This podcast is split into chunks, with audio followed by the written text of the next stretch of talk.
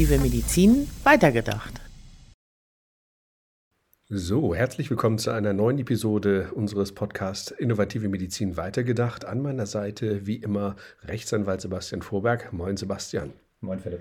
Ja, unser heutiges Thema, äh, eigentlich kann man sagen brandaktuell, äh, eine Ad-Hoc-Meldung könnte man meinen, äh, die neue Digitalisierungsstrategie des Bundesministeriums für Gesundheit, kurz BMG.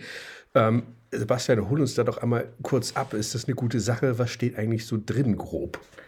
Ja, also das war immer schon angekündigt, dass sie gerade an so einer Strategie arbeiten und dann haben sie auch mal noch ein bisschen rumgefragt und gemacht. Ich war jetzt ehrlich gesagt überhaupt nicht so hoffnungsvoll äh, nach der Politik äh, des, äh, des Ministeriums, insbesondere des Ministers. Ähm, habe ich gedacht, ja, jetzt kann man dann Papier, Papiere vorlegen, aber das ist auch äh, das gar nicht wert. Dann habe ich ein bisschen drin rumgeblättert und äh, habe festgestellt, es ist ganz hübsch aufgemacht, äh, sieht ganz gut aus und hat aber tatsächlich jetzt auch von den Punkten her ein paar Themen angesprochen, die mich gleich getriggert haben, darin mal noch weiter zu blättern. Ähm, vorweg würde ich einfach sagen, es ist schon eine ganz gute Idee, eine Strategie vorzustellen, weil das irgendwie so eine Art Zielvorgabe ist, die man ja sonst im, im Ministerium selten gehabt hat, ne? wo man sagt, okay, es ist immerhin schon mal ein Ziel. Ja. Man kann sagen, ein Plan ist zumindest schon mal in Sicht an der Stelle. Aber jetzt ist ja äh, unser Gesundheitsminister, Herr Lauterbach, äh, wir hatten ja auch schon mal in einer anderen äh, Podcast-Episode Bezug auf ihn genommen, jetzt, ich würde mal sagen, nicht so bekannt als der Digitalisierungsminister an der Stelle. Passt das denn jetzt überhaupt in seine Politik? Ich sehe da jetzt auch an der Stelle nochmal die Diskussion über die Gesundheitskioske, also sehr analog. Jetzt sind wir sehr digital. Was, was ist davon zu halten? Na gut, dass du es ansprichst. Gesundheitskiosk kommt darin vor sogar ah, okay. in der Strategie. Also ich ich, ich würde auch mal an dieser Stelle, wir sind hier, wir sind ja ein bisschen unter uns und davon auch mal reden. Ich finde auch, äh, der Herr Lauterbach ist ein, ein Totalausfall und äh, das ist aber zum Glück nicht das BMG. Ähm, mhm. Das sieht man an dieser an, dieser, an diesem Strategiepapier. Ähm, nun sind wir auch schon länger mit den ganzen Leuten, da gibt es auch ein paar, die, die man schon vorher kannte, die heute im BMG arbeiten und so weiter. Da wissen wir, die haben echt Ahnung von dem Thema. Ja. Und das merkt man zum Glück der Strategie an. Da haben sich durchaus Leute äh, mit auseinandergesetzt, die auch was machen wollen. Und ähm, so wird man wohl, glaube ich, ganz gut sagen können, dass das, dass das als Strategie äh, taugt und ja. ähm, zumindest auch als Idee und Umsetzung vom BMG eine sehr gute Sache ist. Ja, immerhin, man muss ja auch ganz klar sagen, ich meine, so ein Minister ist ja meistens auch eher erstmal nur die Galionsfigur im Außenauftritt und da hinten sitzt eine ganze Reihe von äh, durchaus kompetenten Personen, äh, die da an den Inhalten dann ganz konkret arbeiten. Äh, wo wir jetzt äh, Stichwort Inhalte das einmal angesprochen haben, du hattest schon gesagt, Gesundheitskioske tauchen auch auf. Wie sind denn die Inhalte aus deiner Sicht jetzt zu bewerten? Ja, also es ist im Prinzip ja oberflächlich und das ist ja auch ganz gut so. Das ist eine Strategie nur. Nur die Punkte, die angesprochen werden, machen viel Sinn. Und das finde ich, find ich sehr schön. Also man hat schon in der, ersten Über, in der ersten Übersicht, hat man schon ganz grob die Ideen. Und da steht ja was wie EPA drin und Opt-out. Das ist ja das, was momentan dann durch die Presse geht. Aber es stehen auch viel bessere äh, Themen drin, wie zum Beispiel ähm, Fachpersonalassistierte Telemedizin, was eine ganz interessante Geschichte ist. Mhm. Da geht es dann genauso um die ähm, um diese Gesundheitskios und ein Thema, die so in Apotheken auch stattfinden können, ob man da auch ärztliche Beratung anbieten mhm. kann. Hier wird insbesondere auf die strukturschwachen Gebiete äh, abgezielt. Als, nur als Beispiel finde ich total super. Ähm, das können wir auch heute schon machen. Ne? Also mhm. wir, das sind unsere, unsere juristischen Konzepte, lassen das schon heute weitgehend zu. Nur dann ist natürlich immer in der Bezahlung und Versorgung und dann hat man die Kammern und die KV und alle versuchen das irgendwie zu konterkarieren. Das zeigt auch nochmal, dass so ein Strategiepapier auch an alle anderen und auch an alle Bonzen und, und äh, Kopfschüttler äh, in diesem Markt immerhin ein klares Signal ist, es muss weitergehen und das sind unsere Themen.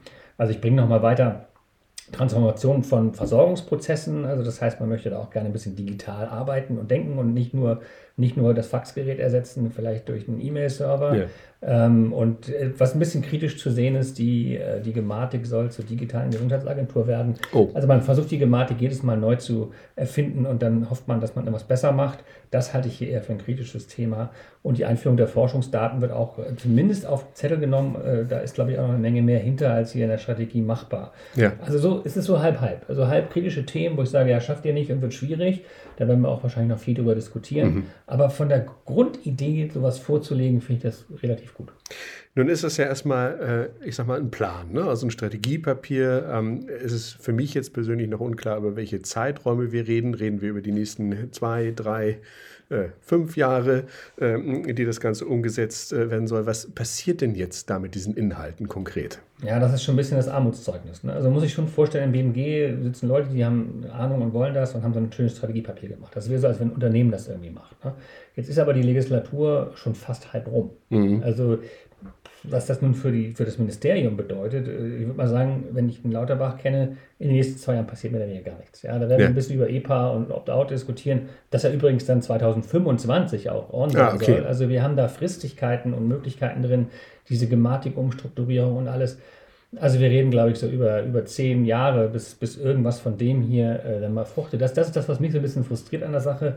Aber ey, lieber zehn Jahre einen klaren Plan, ja. ähm, als immer wieder neu anfangen. Ja, das Gemeine ist, äh, dass wenn wir auf die letzte Legislaturperiode äh, zurückblicken, dass man da zumindest das Gefühl hatte, dass es doch mal deutlich schneller ging. Ne? Ja, gut, das war natürlich auch, das Gute ist, dass, dass da die Devise war, immer so viele Gesetze wie möglich zu machen. Das, das haben wir jetzt ja definitiv aufgegeben, das gibt es nicht mehr. Ähm, wird zwar irgendwo auch an Gesetzen gearbeitet, aber so, so viel wie möglich kann man jetzt nicht, äh, nicht sagen. Und irgendwo dazwischen liegt wahrscheinlich so die Notwendigkeit. Also man muss jetzt mal schnell auch umsetzen. Das wird ins, in dieser Legislaturperiode nicht passieren. Können wir hoffen, dass wir in der nächsten einen äh, Minister haben, der auch das kann. Oder Ministerin, Entschuldigung. Natürlich, ja, natürlich, ja. Also, ne, das ist vollkommen klar. Jetzt, einen Tag nach dem Weltfrauentag, äh, muss man das auch mal äh, hervorheben. Ähm, was bleibt denn jetzt? Du jetzt, ich meine, du bist ja schon ein bisschen länger dabei, auch gerade bei der innovativen Medizin, hast die Anfänge miterlebt. Was ist jetzt sozusagen dein Schlusswort zu diesem Strategiepapier? Ja, voll krass. Also ich habe die Zeitung aufgeschlagen, heute Morgen schon schon wieder irgendwas, ah, guck mal, danach jetzt die, der gläserne Patient, die EPA kommt. Das heißt, wir sind auch beim, beim Publikum, in Anführungszeichen, dem Bürger, noch gar nicht so weit. Und auch ja. bei einigen äh, Business-Menschen und, und fachspezifischen Organisationen ist es, glaube ich, schon mal sehr gut, ein Strategiepapier vorzulegen, was die Dinge einfach mal benennt, ja. um, um, das auch zu kommunizieren, auch wenn die Presse das noch komplett falsch aufgreift. Also es ärgert mich wahnsinnig, dass da heute von gläsernen Patienten die Rede ist. Und ja. das, äh, das hat es gar nicht verstanden. Aber das zeigt nochmal deutlich, dass es auch notwendig ist. Also es wird was bleiben. Es ist ein sehr gutes Signal. Und, ähm, und es zeigt schon mal auf, für, auch für alle, die noch nicht so weit sind, das ist wohl das, was wir machen müssen. Was an die Nachhaltigkeit des Ganzen und die Umsetzung angeht, bin ich etwas skeptisch. Ähm, aber am Ende haben wir auch keine Wahl, da müssen wir halt ein bisschen warten. Aber kommen wird es eh. Äh, dürfen wir denn erwarten, dass jetzt erstmal zu diesem Strategiepapier diverse Stellungnahmen einprasseln, zum Beispiel von den KV? Das könnte ich mir ja auch durchaus vorstellen, oder? Ja, ich glaube, das wird eher bescheiden sein, weil das kein Gesetz ist, sondern erstmal nur so eine Richtung. Da werden alle so ein bisschen nicken und sagen, oh ja, gucken wir mal, was kommt. Ja. Ähm, also die, ich sag mal, die Kopfschüttler würden erstmal sagen, ja, das wettern wir nochmal einen Augenblick ab. Und, aber vielleicht für die Innovatoren dieser Welt ist das eine gute, ein guter Anlass, nochmal die Ärmel hochzukrempeln. Eine Chance auf jeden Fall. Wir werden das weiter beobachten. Danke dir, Sebastian, und ich freue mich auf die nächste Episode. Danke, Philipp.